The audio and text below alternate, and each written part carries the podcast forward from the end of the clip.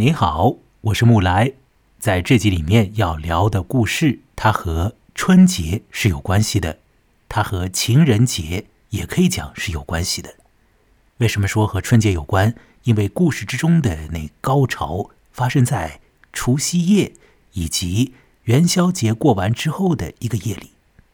那么在除夕夜里面呢，故事之中的一个十岁不到的男孩啊。上小学四年级的小朋友，他跑到了他不应该去的地方，看见了相当相当少儿不宜的、很激烈的两个人在房间里面做的那些事情。哦，这是除夕夜。那么到了元宵节过完之后的一个夜里呢，这个男孩又到了那个地方，而后他看到了会让他记得一辈子的，有一点吓人的情况。或者说，不要说有一点吓人了，就是很吓人的情况了。他看到了，他要记一辈子了。为什么说他也和情人节有关？因为我们要聊的这故事，基本上被认为是一个爱情故事。这故事打动了好些人，也打动了呃一些做影视剧产业的人。他们把这故事呢拿来。改编成为电影，改编成为连续剧，在台湾改编，在我们这儿也改编。这故事是白先勇所写的《玉清嫂》，是白先勇在他年纪还比较小的时候，二十三岁的时候所写下来的《玉清嫂》。那好些人都会说，《玉清嫂》里面的那位叫做玉清嫂的女人，三十多岁啊。或许呢，刚刚到了中年的这么样的一个女人，她有着很坚贞的这种爱情，啊，忠贞不渝的爱情吧。呃，也有一点像是那么太过于太过于执着的爱情了。她的意志力啊，又太强了。那这又是一个呃很难得到回应的爱情那所以呢，玉清嫂。是一个执着于爱的悲剧人物，我认同这一点，但我觉得在小说里面还可以看见别的好些东西，呃，有一些像是爱情那样的东西，和情欲有关的东西，和呃内心深处的某些活动有关的东西，他们占据着、充斥了这个小说。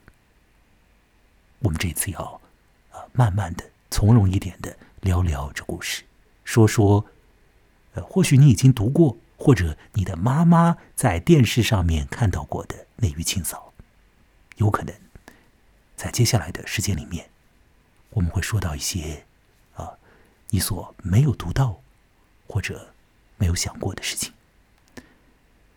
那么在这个夜晚啊，录音的具体的时间呢，实质实质上啊是这个小年夜了。二一年的二月的十日啊，深夜，这个夜晚，要和我一同开始聊这白先勇的《玉清嫂》的，是已经好几回参加到节目里面来的文怡。文怡呢，现在她回到苏州老家去过年了。小年夜，我把她拉出来，啊，要和她说这故事。请文怡来到线上，文怡你好，莫来你好。谢谢你又和我连线了，呃，哦，不客气。谢谢你在鼠年当中好多次来到节目，还要谢谢你，呃，通过本节目的微信公众号下面的那个红色的小方块给我捐助，呃，谢谢你的打赏啊，呃，同时也要感谢所有呃听这个节目并且呢给予过我以及这个节目打赏的捐助的网友。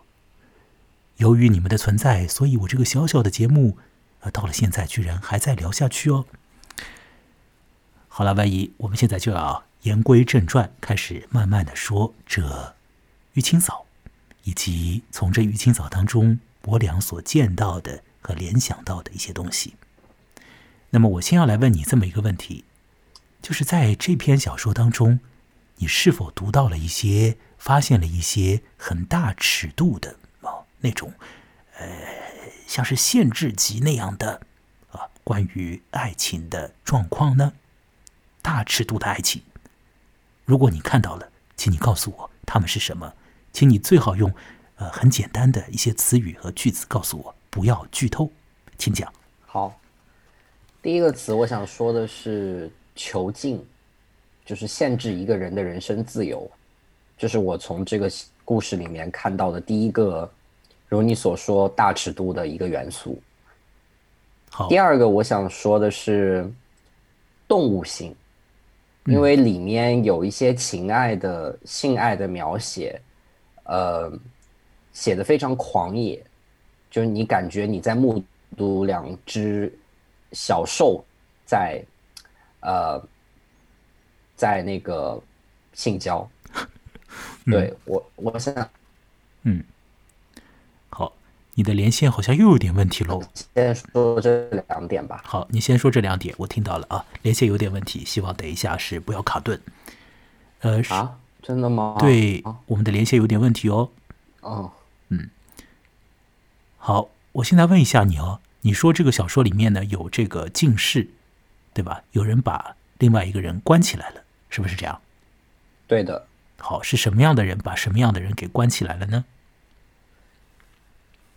玉清嫂把他的情人给关起来了。他的情人是什么样的人呢？呃，一个比他年轻的、比较瘦弱、白净的一个男人。大概几岁？二十岁左右。嗯，而玉清嫂已经是呃三十多，三十多。对。好，我还看到了一点呢。就是在这个小说当中呢，除了这玉清嫂和她的呃年纪比较小的那个被她关起来的这个男人呢，会发生一些关系之外，在这个关系的边上呢，有一个有点不对头的一个人呢，一直待在那儿。那个人是一个小孩子，一个小男孩，就是我在这集一开头所聊到的，在除夕夜跑到不该去的地方，见到不该见的场景的那个小男孩。这个小男孩。他一直在这故事当中，他是这个故事的叙述人呢，是那故事里头的我哎。这个小男孩和玉清嫂很亲密，而他和玉清嫂所呃喜欢的、爱着的那个男青年呢，也会呃建立起一些关系。有的时候，这个小男孩啊，让我觉得简直就像个第三者一样的，横亘在那玉清嫂和那个。男青年的当中，这个小说里面有一个很怪的三角人物关系啊！我不要说是三角恋的关系，而只是说三角的人物关系，那就是玉清早三十多岁的一个女人，二十岁的青年，他叫做庆生，还有呢是十岁不到的小男孩。故事里面的我，呃，那个我，他有一个称呼了，叫荣哥儿啊。荣哥儿啊，有一个儿化音，我也不太会发了。这个荣哥儿啊，他是 他是在广西那儿的了。嗯，你你一听说是什么哥儿什么哥儿的，就是说他他家有钱是吧？对，少爷，你要不要介绍一下他的家境如何？嗯，他的家境应该就是一个所谓大户人家吧，地主，因为他哪里是地主啊？是军官的小孩军官，军官，对。因为他，我为什么说他地主？因为他在小说里面详细的说了自己家在某个地方有地，所以我对那个细节比较 印象深刻。嗯哼，嗯，好，他就是一个大户人家的呃公子，是吧？对。那写作这个小说的人就是白先勇嘛？他是不是也是这样的人呢？对啊，对啊，他爸是白白崇禧啊，他白崇禧就是一个我我们一般说是军阀嘛，是吧？参与了那个。抗战的，呃，后来到了台湾，白崇禧，然后呢，最近这一年应该就是二零年吧，这个，呃，白先勇和另外一个，呃，做历史研究的一个人啊，合作写了几本书，关于他爹的，就讲他的父亲这个白崇禧到了台湾以后，怎么和这个蒋介石怎么样再继继续互动啊什么的啊，是白先勇写了那样的东西，呃。我要说这个背景信息，我是要想提醒大家，就是这玉清嫂这篇小说当中的那个男孩，他的家境和白先勇他本人的这个家里头的情况，是基本上是一样的。那么白先勇自己呢，也在他的这个呃其他的文章当中也会提到，就是这篇《玉清嫂》当中的一些情况，是从他的回忆当中的一些人物身上也是取材的。那这个信息我是先告诉大家。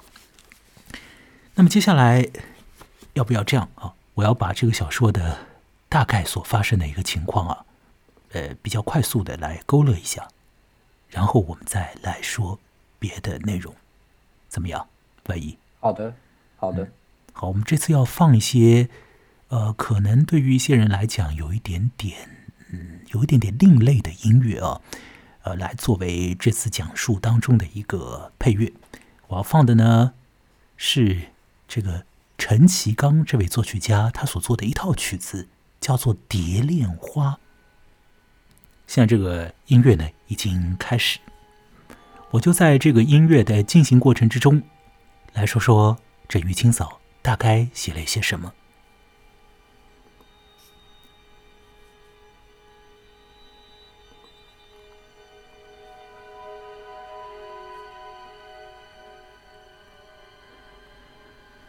这个故事的背景呢，应该是民国年代的广西啊。那军官家里头的一个男孩呢。呃，上小学四年级了。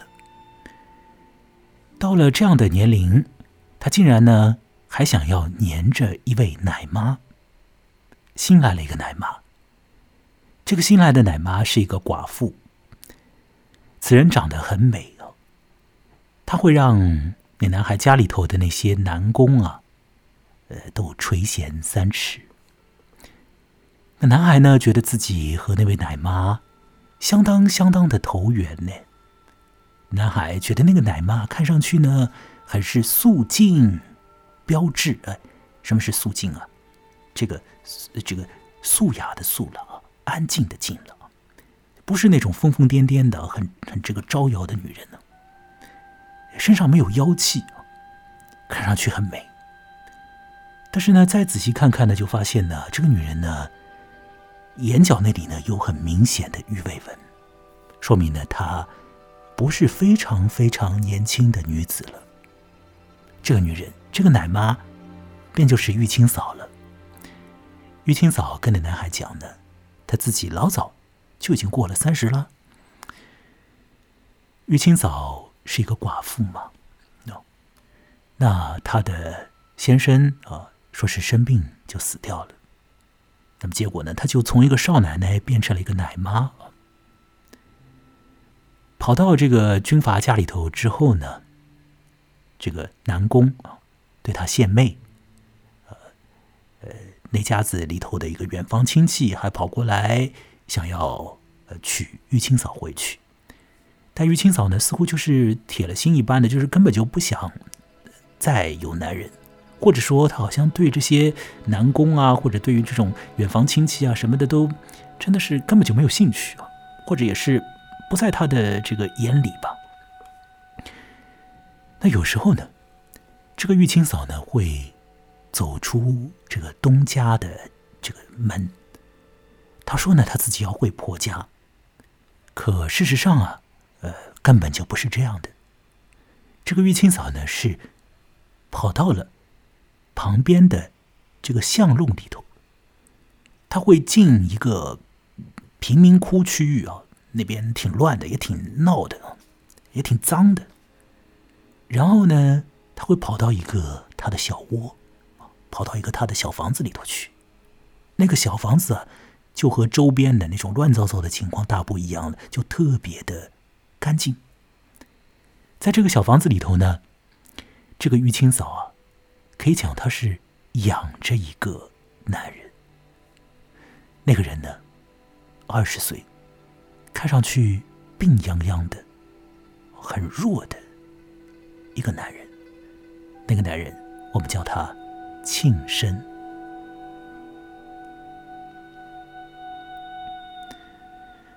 玉清嫂呢，一直都在照顾那位庆生。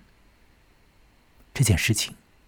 基本上就是一个秘密，而这个秘密呢，被我们小说里头的男孩给呃发现了。因为这个男孩啊，他一直就黏着玉清嫂嘛，玉清嫂就跑出去，这个男孩呢就想要跟他出去啊，那么跟着他七转八转的，就发现了，哎呦，那怎么还有一个玉清嫂的，说是他的干弟弟啊？玉清嫂告诉那个男孩说，那庆生是他的干弟弟，其实不是啊，其实不是。反正呢，男孩也与庆生结识了。玉清嫂知道这个东家的公子啊，发现了他的秘密之后呢，呃，他倒是也没有慌张。或许呢，玉清嫂觉得这个十岁不到的小朋友嘛，能懂什么呢？啊，骗骗他说这是干弟弟啊，也就拉倒了。这个男孩呢，信以为真。后来呢，好多次这个男孩呢，都跑到玉清嫂的这个小巢里头去。那么渐渐的呢。男孩和那庆生之间便有了互动。这个男孩呢，他特别想要去摸那个庆生他的唇上面的那个软软的胡须啊，而这个庆生呢，他总是动不动就会露出一种啊特别的这个羞涩的这种表情啊。这个人看上去很清秀的，那么又很容易的就脸红的，呃，这个。身体呢，看上去是弱的，至少呢，玉清嫂觉得他身体很弱。这个男孩啊，就很想要和庆生交朋友。那么，因为他是大户人家的有钱人家的公子啊，所以去看看戏啊，去吃吃什么好吃的东西啊，这个不在话下的。所以呢，男孩呢就拿出钱来啊，说是请这个庆生啊一块出去到戏院里面呢。看看戏，再要请他呢吃这个马肉米粉啊，应该是广西那儿的这个东西。这个庆生呢就跟他出门了。玉清嫂知道这个事情之后啊，就变得很不开心。当然，玉清嫂怎么会知道，呃，庆生跑出去了，和那个男孩啊一起去看戏，一起去吃粉呢？当然是这个男孩告诉玉清嫂的了。反正这个玉清嫂得知情形之后。整个脸色都变掉了，变得非常的不愉快，讲话的声音啊，都变掉了，好像有点来火，又好像是克制自己一样的，又有一些别的情绪。呃，特别是啊，当这个玉清嫂得知说是她的那个庆生呢，她的那个所谓的干弟弟啊，呃，是去看了戏，看了那种旦角啊，就那种呃。女性角色演的这个戏之后啊，这个玉清嫂就更加是不舒服。玉清嫂呢就要让她的东家的这个公子啊，就是以后再也不要领这个庆生出门了。那么时间一晃呢，就到了冬天，也就来到了年节的时候了，到了这个除夕夜了。在那一晚呢。玉清嫂梳妆打扮了一番，喝了一点小酒，而后呢，就啊，诶，就不在那个东家的这个活动范围里面啊，跑掉了。那当然就是要去他的那个小巢啊，他的那个小窝去了。而那个男孩呢，那天呢，他先是和家里头的那些工人呢，男工人啊赌博啊，因为只有在除夕那一天呢，呃，这个家长不管这个事情啊。反正男工，你们要去赌博就去赌吧。男孩呢也可以去玩嘛，所以男孩就去玩。那玩着玩着，玩到十一点样子啊，去洗脚啊。说这个洗脚是广西那边的风俗啊，洗掉晦气。完了之后呢，这个男孩呢没有上床睡觉啊，他继续守夜，而且呢他跑出去守夜去，他跑到外面。他觉得这个玉清嫂呢一定在庆生的那个房子里，所以他就跑到那儿去了。果不其然。玉清嫂在那儿，啊，于是这个男孩就看到了一些很激烈的情况了。那么随后呢？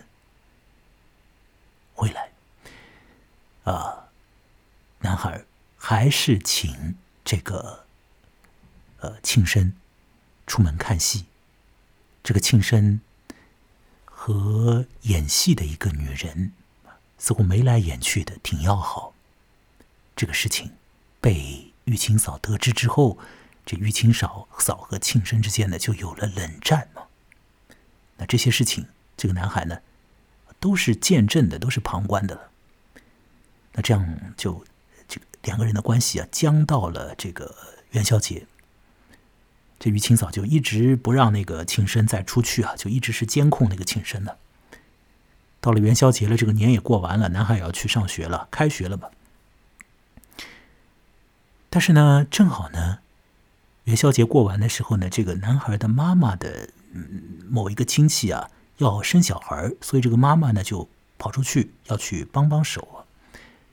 那等于呢，这个男孩的家里头呢又没有家长了。所以这个男孩呢，又可以呢再多玩几天。所以到了这个元宵节之后，这个男孩呢继续玩，他又一次呢请了这个庆生出去看戏。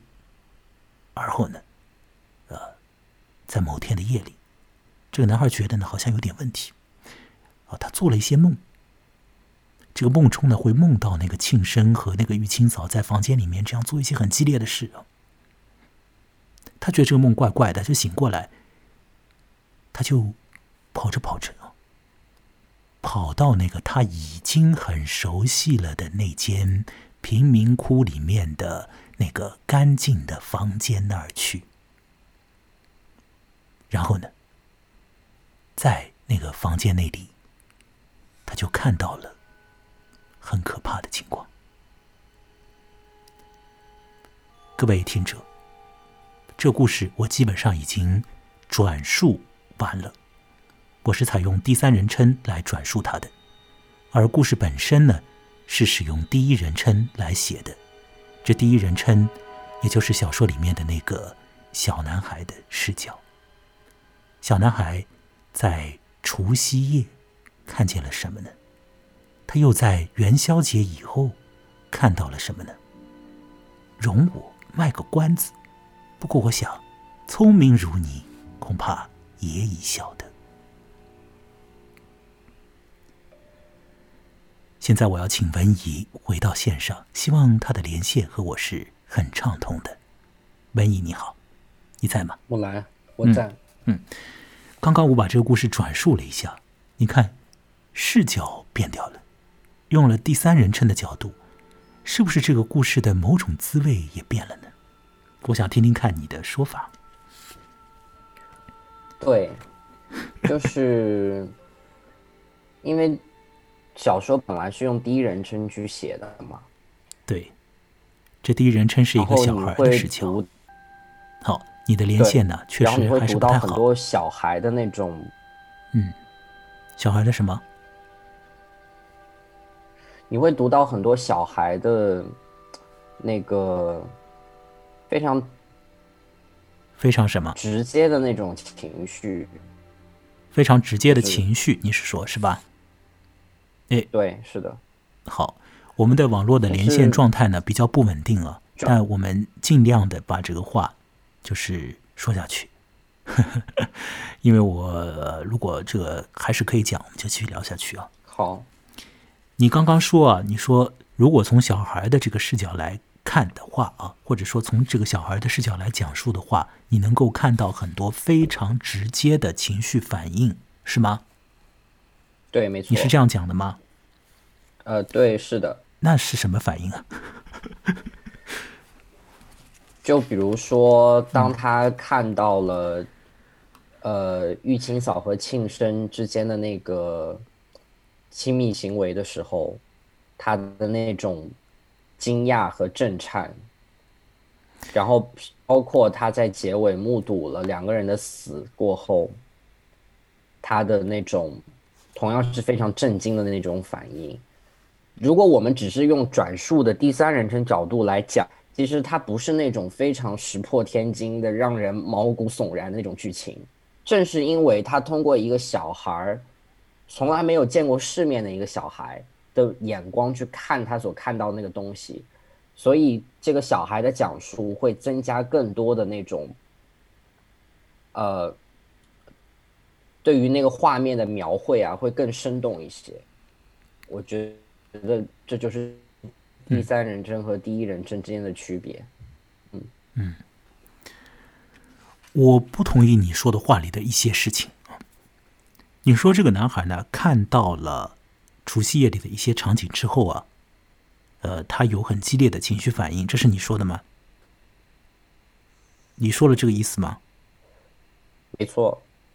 哦，你说这个男孩呢，看到了在元宵节之后的某些场景之后，他有了很强烈的情绪反应，这也是你说的吧？对。我怎么没看到？我我看到的是那个男孩看见了，呃，除夕夜的情况，他没有很多的他的情绪的交代，而是他为读者描述了很多他所见到的男女的这个动态。我所看到的是这个。我同意你的说法，但是我觉得如果不是一个小孩儿，他好像没有办法这么巨细靡遗的把每一个细节都讲的这么清楚。那我要我要修改一下我刚刚讲的那个话，就是因为他不知道这是什么东西，他不知道两个人在做什么，所以他会把这件事情去交代的如此的明白，如此的细节。好，就小孩的眼光是非常的对。好，我理解你的意思啊。他不会避讳里面任何的细节。好的。讲白了一点呢，就是说这个小孩看到了做爱，然后呢，他讲了这两个人怎么在做爱。对。可是这个小孩的情绪是什么啊？他是哎呀震惊，哎呀兴奋，哎呀开心，哎呀你们这是在打架啊，很好玩，继续打。他没有表达，他只是在说说这两个人在做什么，而且呢，他的这种说法呢，就是唯一你在一开始你说动物性啊、狂野啊，是吧？对，没错，可以看到这种，可以看到一些动物性的东西。这个小孩不知道这是性啊，所以他会说出一些动物性的话。这这个文艺，你现在可以可以想通这一点吗？就是这个小孩，他根本不知道这两个人在干什么，所以他所看到的东西就像是动物在在扭打啊，或者在怎样的。他首先他只能想到这个这种比喻啊，然后呢，在这个比喻底下的这个当事人，他是不是真的啊很狂野的，如同动物一般的那样的行动呢？当然也是。说到那个呃元宵节之后啊。男孩所看到的情况呢？他看到之后那个反应啊，似乎那个情绪啊，就更加的隐藏的深了。我没有看到他有很大的情绪，虽然他看到了很恐怖的情况。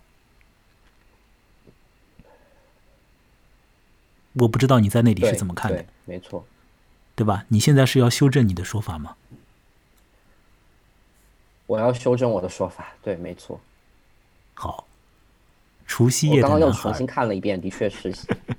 除夕夜的男孩啊，他看到了做爱，他不知道那是做爱，他没有说出很多他个人的情绪啊。那么元宵节之后，他看到的一种情况，他看到了，然后呢，他的情绪似乎更加没办法说。呃，也许我们可以认为啊，就是这个冲击力太大了，以至于他根本就。没有想法了，也有这个可能啊，也有这个可能。好，我们现在呢，先暂时把这个事情，把除夕夜的事情和把元宵夜、元宵节以后的事情呢，就暂时的先呢，就是先说到这儿。因为到了下一集里面，我要把那两段的东西啊都读一读的，所以啊，各位听者呢，不要着急啊，不要着急。哎，文怡，嗯。白先勇是一个著名的同志啊，对，谢谢白先勇这个同志，帮了同志很多。这篇小说当中有没有关于同志的事情啊？有，但是比较隐藏，写的比较隐晦一些。我想这个问题很难缠呢，因为对于一般的人来讲啊。他看于清早的话，他他不会看到同志，或者说对于就是非同志而言吧。如果你不对这个故事做任何的呃先入为主的一些说明啊，而只是让他去看的话，我估计呢，这个非同志读者他不会看到什么同志的事的。啊，这是我的一个假定，我的推想了。那么，呃，可是有很多的对于这个小说的一些评论，却会把同志这个概念呢立即的就引进进来。比如，比如啊，一个非常出色的评论者，我不知道你听到过他的大名没有啊？因为他确实是可以称得上他的名字是很厉害的一个名字啊，就夏志清。嗯。听说过，哦，因为在在我们这儿就是谈他比较少，因为这是政治上的原因，但他实质上是非常超级厉害的一个人了。夏志清，当他去评论这个故事的时候，就立刻的把同志的这个因因子啊就引进进来了，而且会把这个小说和白先勇个人的这种经验和他的内心波动也呃放在一起去观察。我比较觉得夏志清这个做法是。很合情合理啊，是很对路，也是很有效果的，也是很有力度的。那还有一个评论者欧阳子，反正我看的这个版本是广西师范大学出版社出版的这个《寂寞的十七岁》这本小说集当中的这个玉清嫂。那么在这本小说集后面呢，他有夏志清的评论，也有欧阳子的评论。欧阳子应该是白先勇的同学之类的人。这欧阳子的评论啊，我就觉得不太好。不知道他在说什么，就是你说了什么？他什么都没说，基本上，他就做了一些很很散的那种那种评论。比如说，他说，呃，他说这个，呃，这篇这篇作品似乎某些地方啊，就是有一些多余的笔墨啊之类的，就好像白先勇不太克制自己啊，有很多要讲的话讲出来了，可是和主题不太相关啊。但是这个小说的主题是啥呀？欧阳子却没讲。欧阳子却没有说，他只是说和主题不相关啊。我我我我不太欣赏欧阳子的这种评论，但是夏志清的评论很有意思啊，他直接把同志这个信息拿进来了。所以呢，如果你去看夏志清的评论，然后再来去回看这个玉清嫂，哪怕你不是同性恋者，你也可以呢有一个新的眼光去观察这个故事。现在我要说。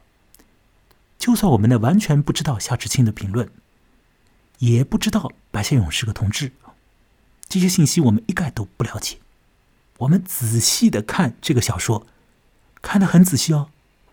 然后呢，发现呢，事实上在这个小说当中，他真的就写到了同性恋，是在小说当中的戏剧里面写到的，等于说是一个。啊，通过一些不相关的人物啊，就是引出了这个同性恋这个概念，那是怎么回事呢？这点我在是呃前面和文怡也讲过的。文怡，你能不能约略的说说怎么回事？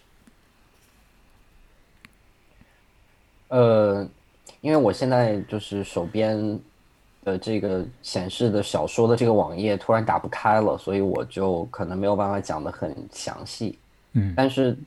我只能三言两语的讲一个大致的框架，就是，呃，戏园子里面的一个一个男旦吧，然后，嗯，不是男旦那个，好吧，我来说吧，你呃，他是和你来说吧，好好，我我我来讲啊，因为他呃，这个他不是男旦，他是女生去扮一个小生了，嗯。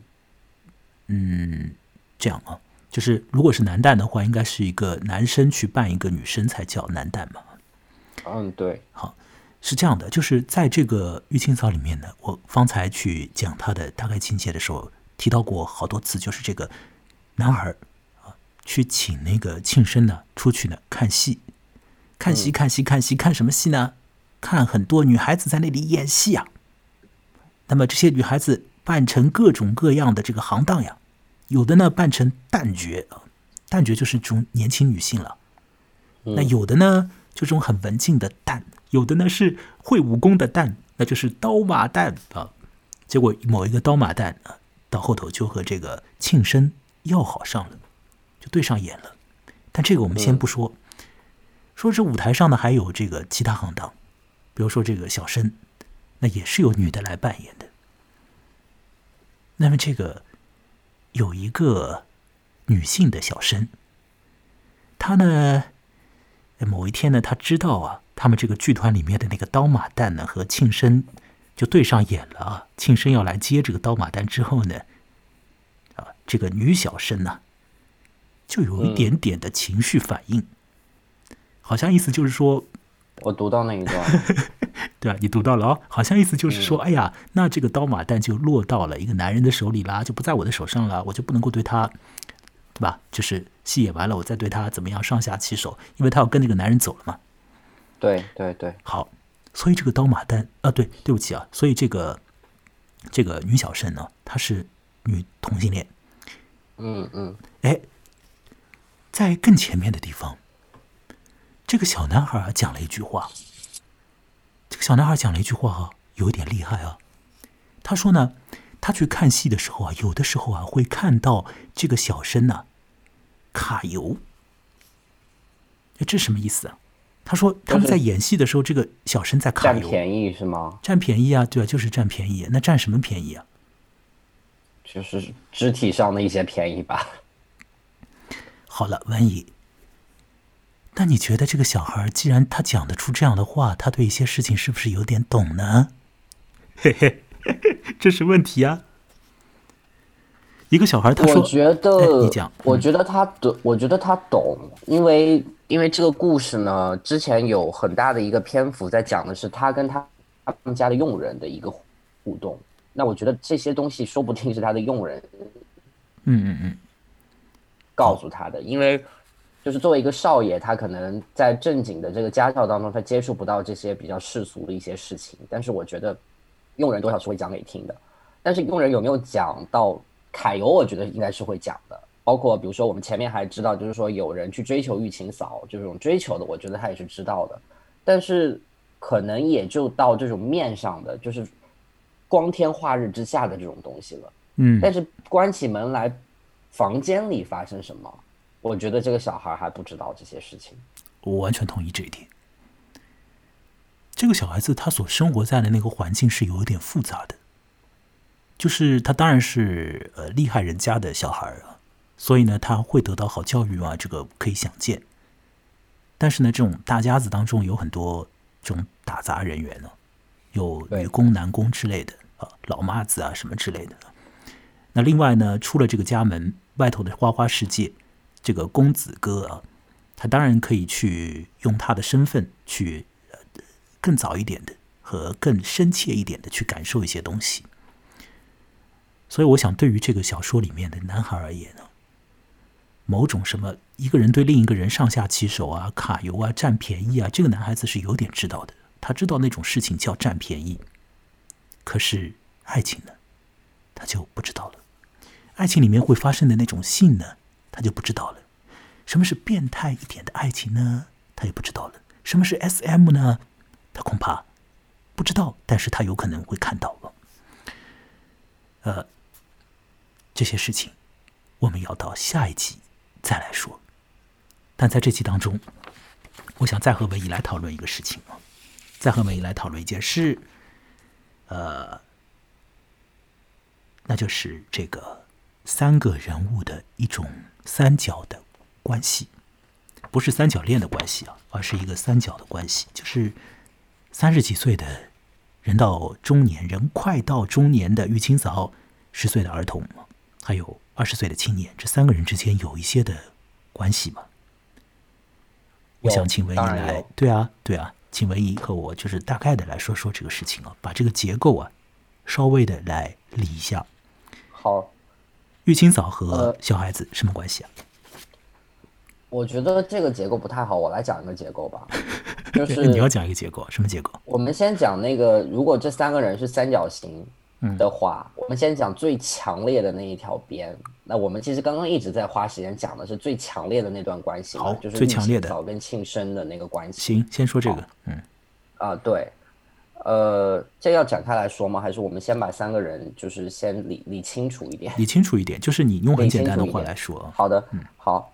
然后我刚刚说这是最强烈的关系，我觉得次强烈的关系是什么？就是小孩儿这个荣哥儿对于玉清嫂的一个呃需要，他需要一个母亲的一个形象，因为我们读过那个。呃，也不用我们读过了，反正这种大家子里面，好像母亲的这个角色更多的是一个不是那种可以给予肌肤之亲的一个角色，因为他们以前就是连奶都不自己喂的嘛，对吧？那我们可以看到，就是玉清嫂就是替代了母亲的这个角色，所以荣哥这个小孩儿。他非常需要玉清嫂。那当然了，因为玉清嫂是奶妈呀，她当然替代了母亲的角色。只是，呃，对，她是名义上的奶妈嘛，因为她现在不吃奶了嘛，对吧？啊，对，但就就就是奶妈就是扮演母亲的某种功能嘛，对对对对对对。好，然后再弱一点的呢，我觉得就是小孩儿对于这个，呃，小孩儿和这个庆生之间，小孩儿对于庆生有一种那种懵懂的那种好奇。或者一点点爱慕在里面吧，我觉得，嗯嗯嗯，这个是我梳理的一个这个三角关系中的一个从强到弱的一个一个结构。好，你后面那句话我帮你重复一下啊，你说这个小男孩和这个青年之间呢是，呃，懵懂的好奇和一点点的爱慕是吧？对，嗯，好，这个是爱慕哦，爱慕的意思，大家大家明白是什么意思啊？嗯。好，呃，玉清嫂和男青年之间，玉清嫂自己说是男青年的这个呃姐姐啊，干姐姐，但他们之间到底是什么关系呢？搞不太明白。反正这个玉清嫂在养那个男人就是了，并且在照顾他，而且呢，还把这个男人呢当成是一个那种很体质很虚弱的一个人来照顾。呃，可能是这个男人呢，他有那个像是肺痨之类的病。这种慢性的病了，所以确实体质是虚弱的。但是呢，你再想想，就长期的在一个女性的这种呃控制底下吧，这个我们到后面会知道，这个玉清嫂的控制欲非常强，就是长期的在她控制底下，使得这个男青年的这种呃青春时光都被压缩在一个小房子。那那这个人他可能没病，他也得有病了。但反正呢，玉清嫂和这个男青年说是说是呃干姐姐、干弟弟什么的，其实呢。搞不清楚，他们在某一个人在照顾另外一个人，而且对另外一个人有这个情欲上面的需索，非常强烈的这种需索。那这个女人和这个儿童之间，刚刚文艺已经讲了。我我想再呃再补充一些我所看到的东西啊，就是第一个，在小说里面，这个儿童他觉得和这个女人有缘。有缘，这个是一个有点怪的说法。他觉得和这个女人有缘吗？那么另外一个呢，就是这个儿童呢，在夏志清先生看来，在夏志清先生看来啊，不是在我看来啊，在他看来呢，和这个女人之间呢存在一些竞争。似乎呢，这个儿童啊，在某些时候啊吃醋了。那么说到这个吃醋呢，就正好可以和这个儿童爱慕那个。男青年又可以衔接上了，所以这里头产生了一些，你可以说是同性恋，也可以讲是小孩子在那种年龄段的对于同性的这种关系的这个需要，和他对于一个母亲形象的这种需要，或者对他一个呃年纪大一点的女性的这个呃情感关系的这个需要之间产生的这种微妙的这个波动啊，啊。我们我觉得你刚刚说的那引用的夏志清的那一个竞争关系，给了我很大的启发。你要补充说两句吗？我觉得如果我们在我们站在玉清嫂的角度来看，我们会发现，就是他对于两个比他年轻的男性提供的东西，提供了同样的东西，都是一种作为母性的，嗯。作为母性的，我听到这儿，一种，嗯，一种啥？照顾，一种照顾，是啊。作为母性的一种照顾，嗯，照顾，我听到了，嗯。但当然了，就是他得到的结果是不一样的，对他得到的结果是不一样的，因为他的对象也不一样，对吧？年龄差距摆在那里，但是，呃，我们都可以，我们可以认为，就是说，玉清嫂的一个武器。或者说，她在这个世间行走的一个东西，就是她作为女性的这样子一种，呃，守护一个人、照顾一个人的这样子一个能力。这个能力让她得到了她的工作，嗯啊，也让这个年轻的孩子喜欢她，也让她得到了这个情爱，他的情人。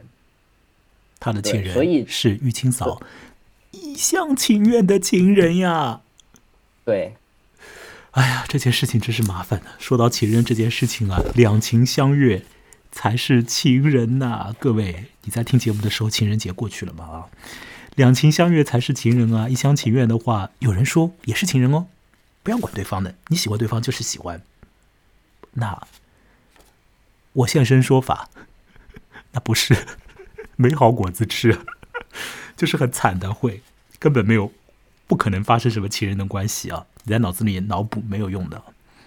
但玉清嫂她是一个强行的要去创建出这个情欲关系的一个女人，她有很强的意志力，然后她真的就要做这个事情。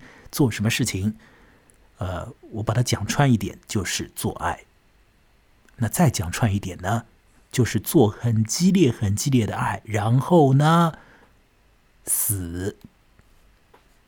玉清嫂这个小说，我们到下一集将继续去聊。那这一集我们先进行到这儿。好了，万一我们现在休息那个休息那个三五分钟好吗？然后我们再来说。好，嗯，好的。现在这个连线还行。嗯，我我刚断了五六次吧，是还行。呃，我我我我我倒杯水。嗯，我先静一下音啊，然后等一下再来回来。